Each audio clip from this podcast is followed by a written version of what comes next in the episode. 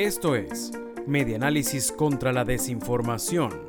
Compartimos noticias verdaderas y desmentimos las falsas. Foro Cívico rechazó designación de nuevos magistrados del Tribunal Supremo de Justicia.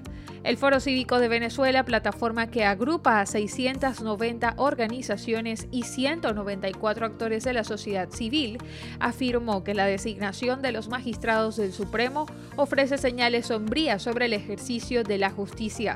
A su juicio puede traer gravísimas consecuencias para el país, reseña la prensa de Lara.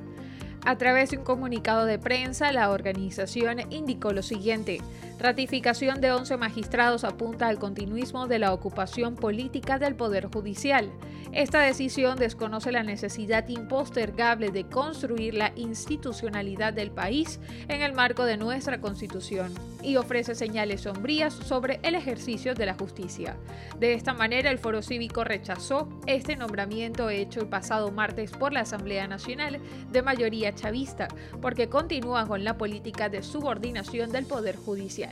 La organización agregó que la mala señal de que los factores de poder envían al desperdiciar la oportunidad de la conformación de un Tribunal Supremo de Justicia basado en la garantía de la independencia judicial la lee con atención por el pueblo de Venezuela y la comunidad internacional, indicaron. Esto fue Medianálisis contra la Desinformación.